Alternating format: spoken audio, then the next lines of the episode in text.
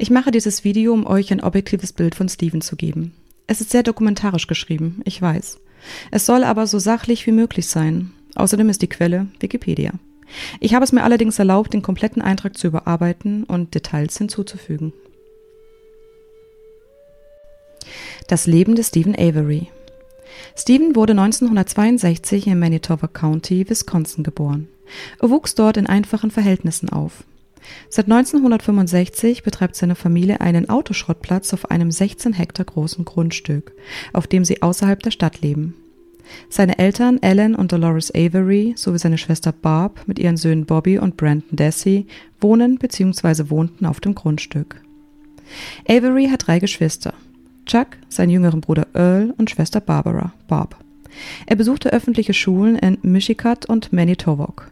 Er brach die Schule ab und arbeitete fortan auf seinem Anwesen als Schrotthändler für Autos, denn seine Hilfe wurde benötigt.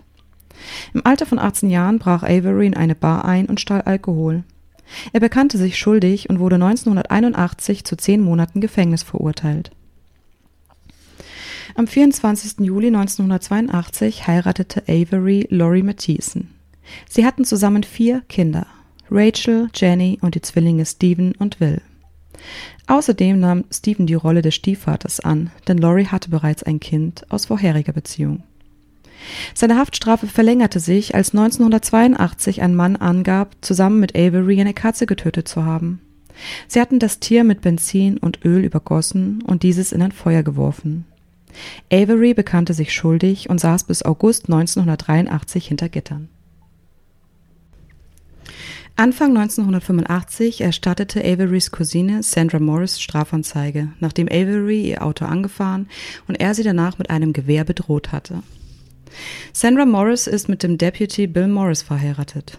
Bei ihrer Vernehmung gab Sandra Morris an, dass Avery sich seit Juli 1984 mehrmals öffentlich entblößt habe, wenn sie vorbeigefahren sei. Avery wies den Vorwurf der Belästigung zurück und gab an, sich provoziert gefühlt zu haben. Ihr Verhältnis war mehr als schwierig. Wegen unerlaubten Waffenbesitzes und Störung der öffentlichen Ordnung drohten ihm weitere sechs Jahre Gefängnis. Kommen wir zum Fall Penny B., wegen dem Stephen 18 Jahre unschuldig im Gefängnis saß. Im Juli 1985 wurde am Michigansee Penny B. während des Joggens am Strand überfallen und vergewaltigt. Für die lokale Strafverfolgungs- und Polizeibehörde stand schnell fest, dass es sich bei dem Täter um Avery handeln müsse. Avery wurde noch im selben Jahr wegen Vergewaltigung zu lebenslanger Haft verurteilt, obwohl er sich unschuldig bekannte. Zum Zeitpunkt der Verurteilung gab es keine physischen Beweise, die Avery in Verbindung mit der Tat brachten. Hinzu kommt, dass er 16 Alibis hatte, die bezeugten, dass Avery zum Tatzeitpunkt zu Hause war. Vom Opfer wurde er jedoch, wie sich später herausstellte, fälschlicherweise als Täter identifiziert. Das Opfer hatte sich dabei an einem Phantombild des Täters orientiert. Es wies starke Ähnlichkeit mit einem Polizeibild von Avery auf. Der Zeichner des Phantombildes erklärte, dass er das Bild nach den Beschreibungen des Opfers gemalt habe. Dies wird jedoch angezweifelt, da Erstbeschreibungen des Opfers nicht mit dem Phantombild übereinstimmten. Penny sagte auch aus, dass sie bereits am Krankenbett mehrere Bilder von der Polizei bekam, aus denen sie sich hätte auswählen sollen, wer der Täter gewesen sei. Um 1995 rief ein Polizist aus Brown County das Gefängnis von Manitoba County an und sagte, dass ein Häftling vor Jahren einen Überfall in Manitoba County begangen hatte und dass jemand anderes dafür im Gefängnis wäre. Sheriff Kokurek soll den Erinnerungen der Stellvertreter zufolge geantwortet haben, wir haben bereits einen richtigen Mann, kümmere dich nicht darum. Nach 18-jähriger Haft wurde 2003 durch eine DNA-Analyse Averys Unschuld bewiesen, der daraufhin aus der Haft entlassen wurde. Außerdem konnte mit Hilfe der DNA-Analyse Gregory Allen als wahrer Täter identifiziert werden. Infolge seiner Freilassung wurde eine Arbeitsgruppe ins Leben gerufen, die den Fall auf Fehlverhalten prüfte. Sie kam zu dem Schluss, dass keine wirklichen Ermittlungen von Seiten des Sheriffs angestellt worden seien, ein Gericht konnte jedoch kein polizeiliches Fehlverhalten feststellen. Die Schadensersatzklage Im Jahr 2003 reichte Avery eine Zivilklage in Höhe von 36 Millionen Dollar gegen Manitoba County, seinen ehemaligen Sheriff und seinen ehemaligen Bezirksstaatsanwalt wegen falscher Verurteilung und Inhaftierung ein. Die Freilassung von Avery im Jahr 2003 führte zu einer breiten Diskussion über das Strafrechtssystem in Wisconsin. In diesem Fall würde die Versicherung der Polizei nicht für den Schaden aufkommen. Der Fall Theresa H. hat Stephen Avery quasi zu einer Berühmtheit gemacht, nachdem Netflix darüber eine Serie herausbrachte. Aber um was ging es? Am 31. Oktober 2005 kam die 25-jährige Fotografin Theresa auf das Anwesen des Avery Autoschrottplatzes, um sich mit Stephen Avery zu treffen und um Fotos von einem zum Verkauf stehenden Minivan zu machen. Sie wurde danach nicht mehr lebend gesehen. Am 3. November 2005 wurde sie von ihren Eltern als vermisst gemeldet. Avery wurde am 11. November, nachdem sein Blut in ihrem Fahrzeug gefunden wurde, des Kidnappings, der Vergewaltigung und des Mordes an Theresa sowie des illegalen Besitzes einer Waffe beschuldigt und festgenommen. Er beteuerte erneut seine Unschuld und warf den Behörden vor, ihm den Mord anzuhängen, um nicht Schadensersatz an ihn bezahlen zu müssen. Averys damals 16-jähriger Neffe Brandon Dassey wurde im Verlauf des Prozesses um den Mordfall an Theresa mehrmals verhört und schließlich als Hauptzeuge der Anklage benannt, indem dieser in einem Videogeständnis die Tatbeteiligung von Stephen Avery angab. Dassey wurde mehrmals über einen Zeitraum von etwa vier Stunden befragt, ohne dass jeweils ein Elternteil oder ein Anwalt anwesend war. Dabei wandten die Ermittler die sogenannte Read-Methode an. Dabei mische man harmlose mit provozierenden Fragen und beobachtete die körperlichen Reaktionen des Verdächtigen.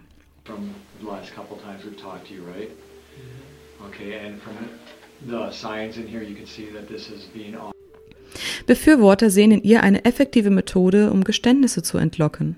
Sie kann jedoch Kritikern zufolge leicht zu falschen Geständnissen führen, insbesondere bei Kindern. Seine Frage, ob er nach einem Geständnis nach Hause gehen könne, beantworteten die Polizisten mit Ja. Desi gab an, mit seinem Onkel Theresa vergewaltigt, ermordet und verbrannt zu haben. Er wurde daraufhin am 1. März 2006 verhaftet und angeklagt. Len Kaczynski, der Pflichtverteidiger von Desi, ließ ein weiteres Geständnis von Desi zu. Desi beantragte daraufhin bei Richter Patrick Willis, einen neuen Pflichtverteidiger zugestellt zu bekommen. Dieser lehnte ab.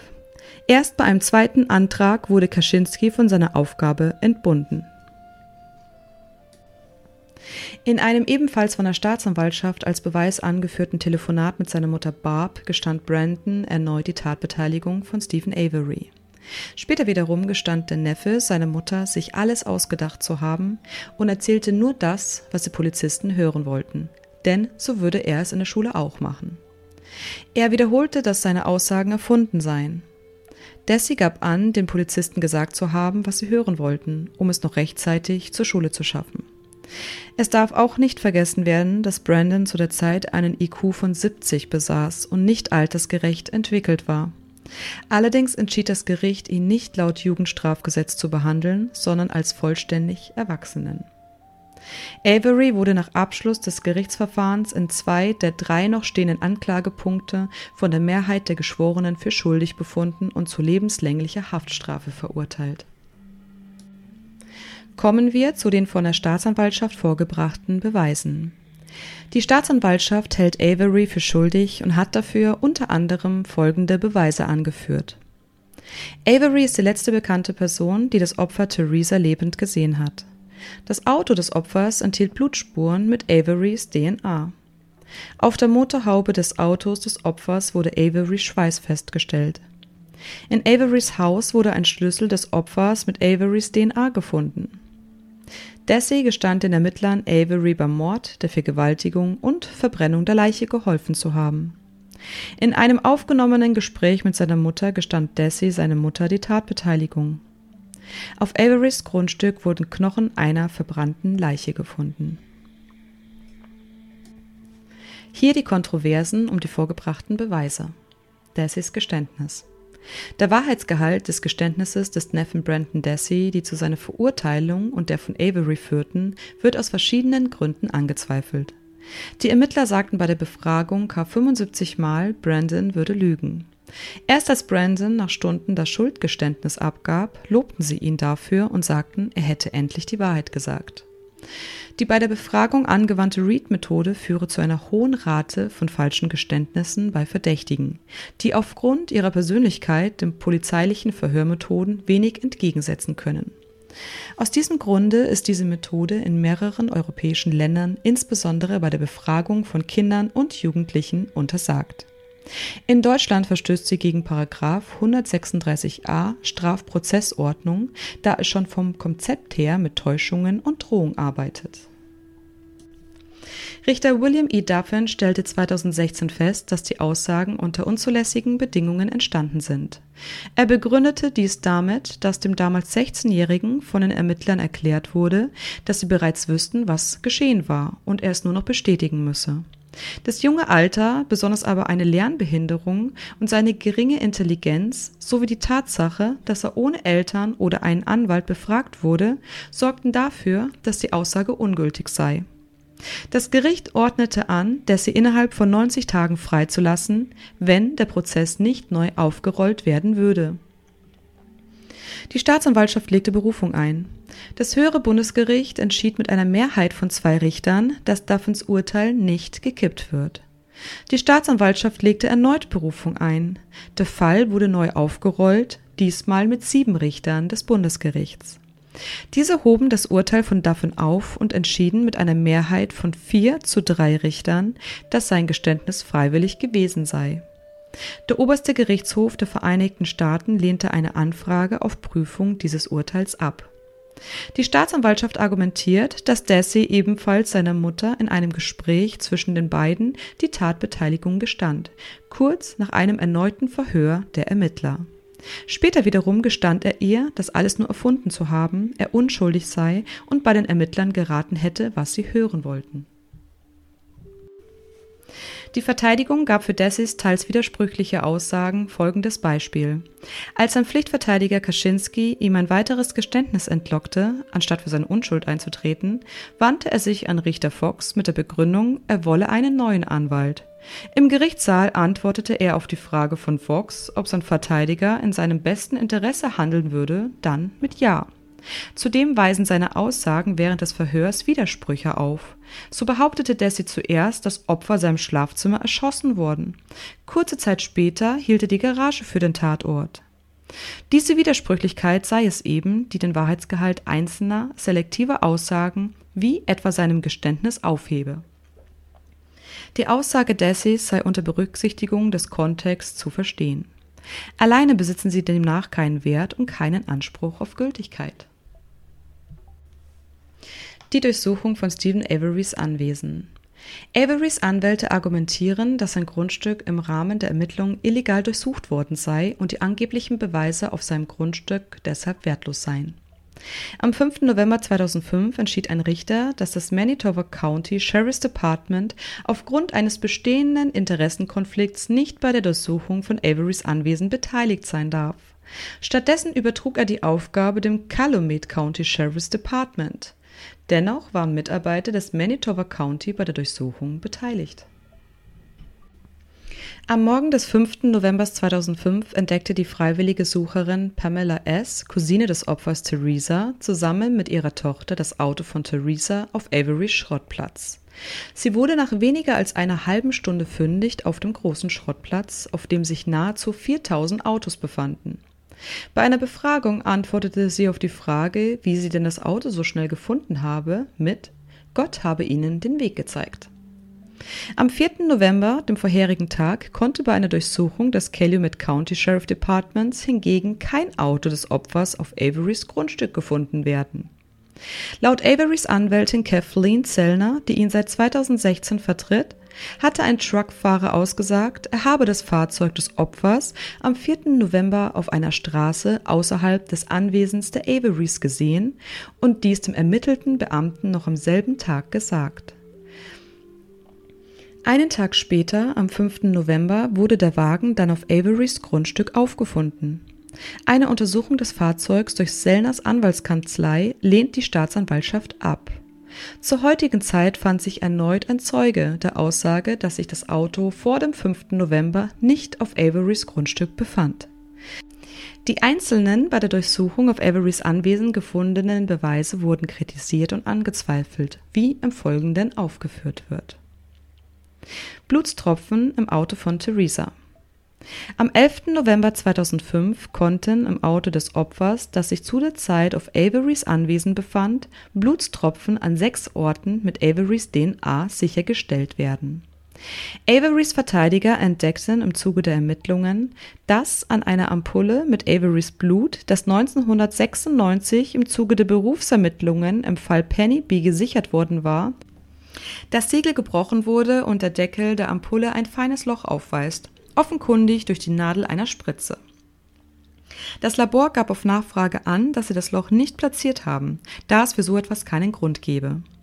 Averys Anwälte vermuteten, dass das Blut, das im Auto des Opfers gefunden wurde, aus dieser Ampulle entnommen und gezielt im Auto platziert worden war, um ihn zu belasten.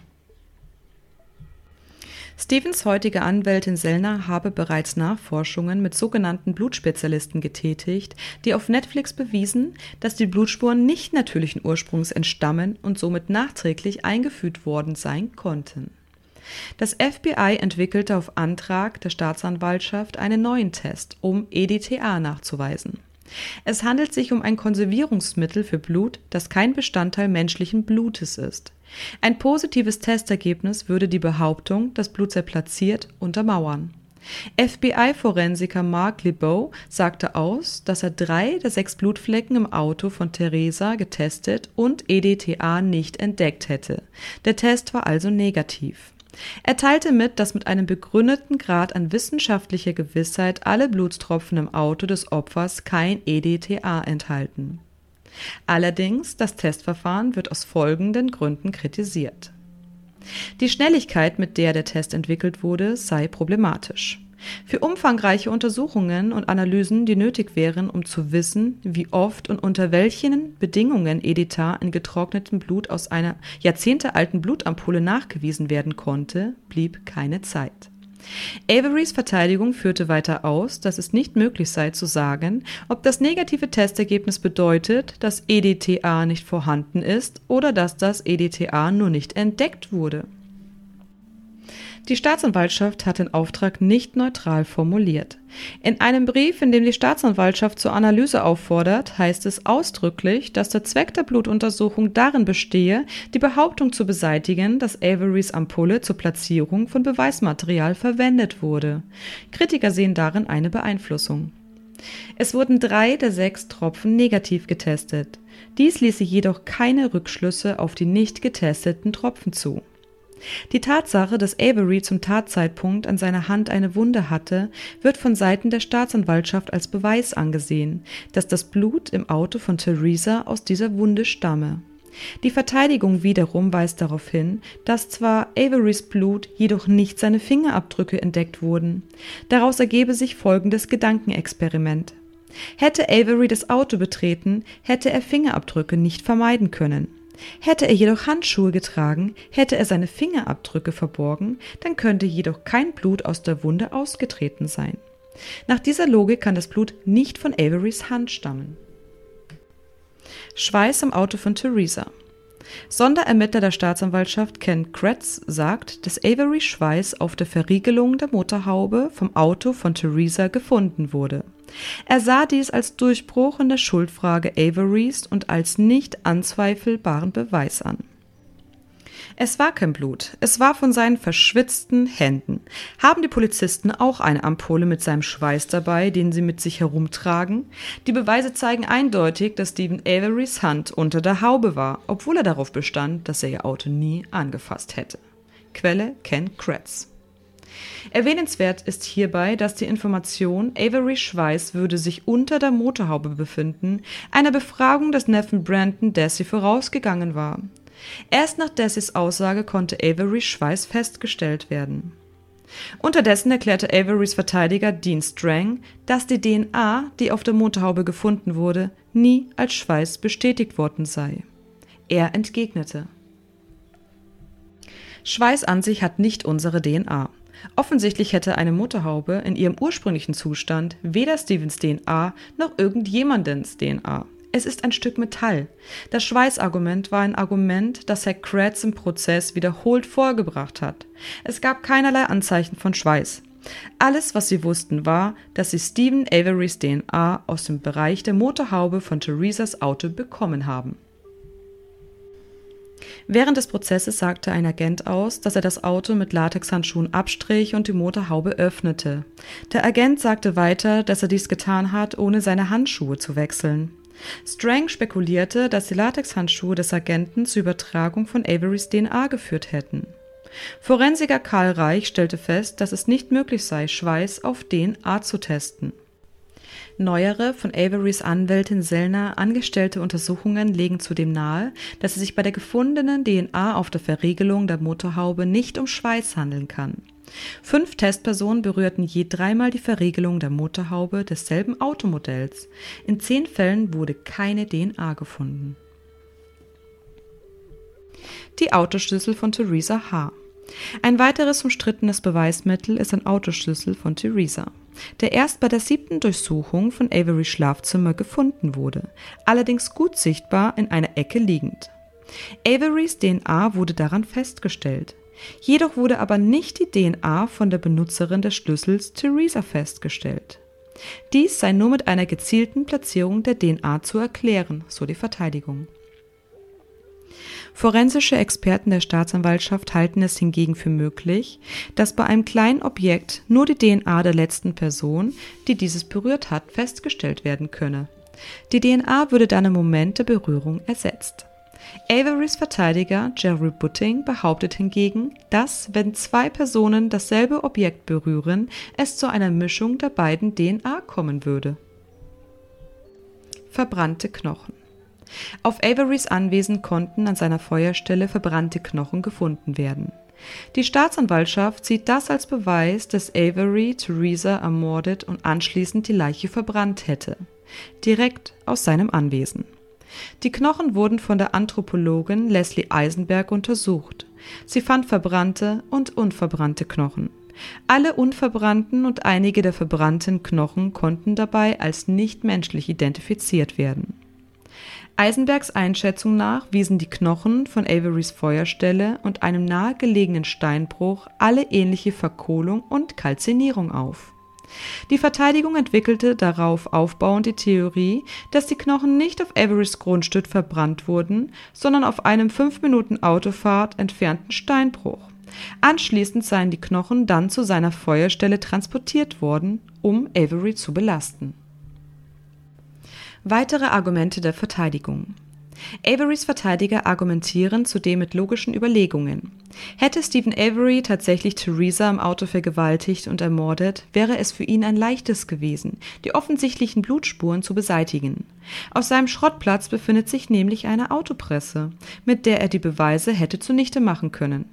Laut seinen Anwälten hat er diese sogar noch einen Tag vor dem Verschwinden von Theresa benutzt. Ungewöhnlich an den Ermittlungen sei zudem, dass sofort gegen Avery ermittelt wurde, bei Mordfällen in aller Regel aber zunächst nahe Verwandte verdächtigt werden.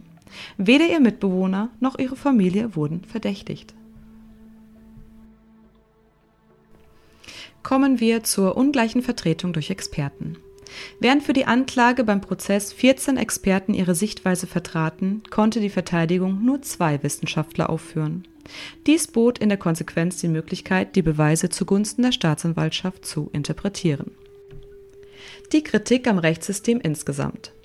Rechtsexperte Samuel Gross hält in Bezug auf den Fall Avery das US-amerikanische Rechtssystem anfällig für Fehlurteile.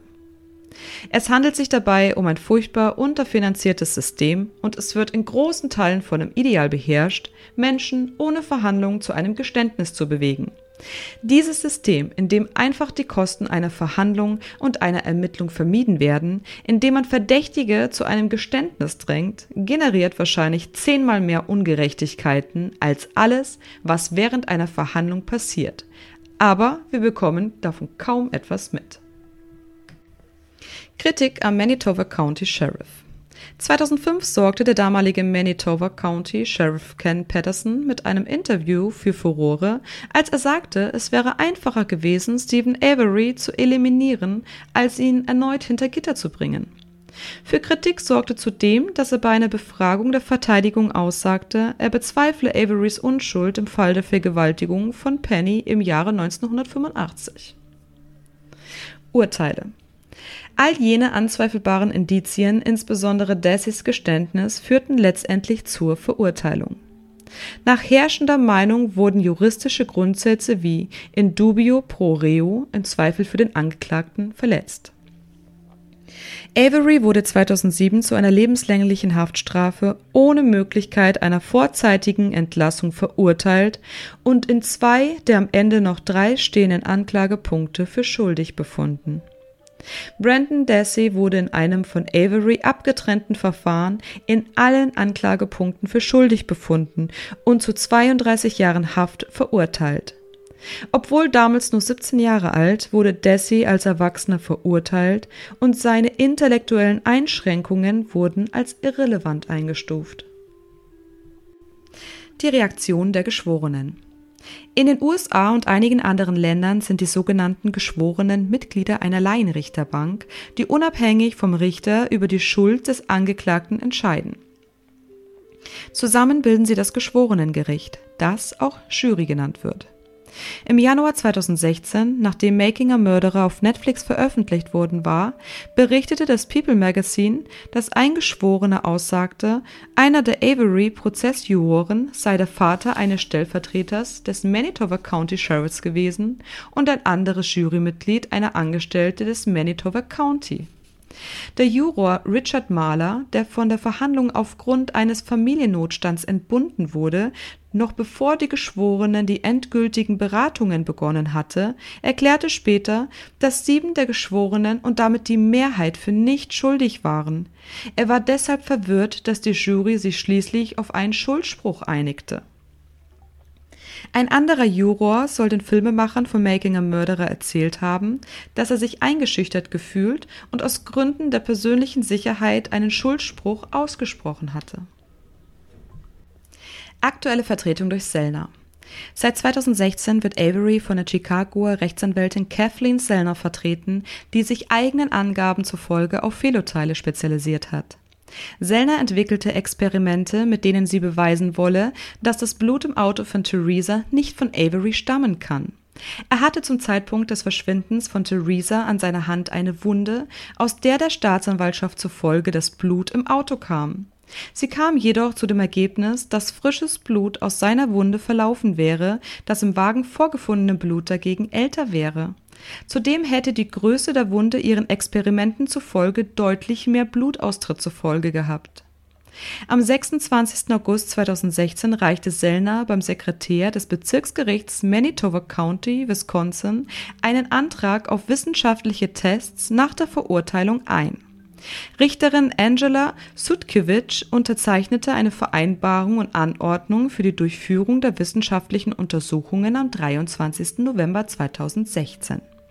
Im Juni 2017 reichte Sellner einen 1272-seitigen Antrag auf Wiederaufnahme des Verfahrens ein der Antrag beruft sich auf fehlenden Rechtsbeistand, eidesstaatlichen Erklärungen von Experten, welche die Art und Weise, wie Theresa getötet worden sein soll, widerlegen, sowie neue Beweise und strafrechtlich ethische Verstöße vom Special Prosector der Staatsanwaltschaft Ken Kretz. Sellner behauptet, dass Stephen Averys Verurteilung auf gefälschten Beweisen und falschen Zeugenaussagen beruhe.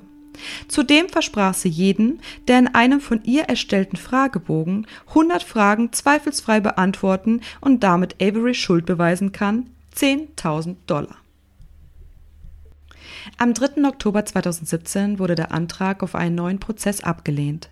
Auf die Mehrzahl der angeführten Beweise wurde allerdings nicht eingegangen. Am 25. Februar 2019 wurde einem erneuten Berufungsantrag stattgegeben, sodass der Fall neu geprüft werden muss. Kathleen Sellner präsentierte am 12. April 2021 dem zuständigen Bezirksgericht einen neuen Zeugen. Ein im Jahr 2005 als Zeitungsausträger tätiger Mann gibt an, gesehen zu haben, wie Bobby Dassey und ein weiterer Mann am 5. November 2005 das Auto von Theresa auf dem Schrottplatz Averys bewegten. Hast du die Netflix-Serie Making a Murderer gesehen? Und wie stehst du dazu?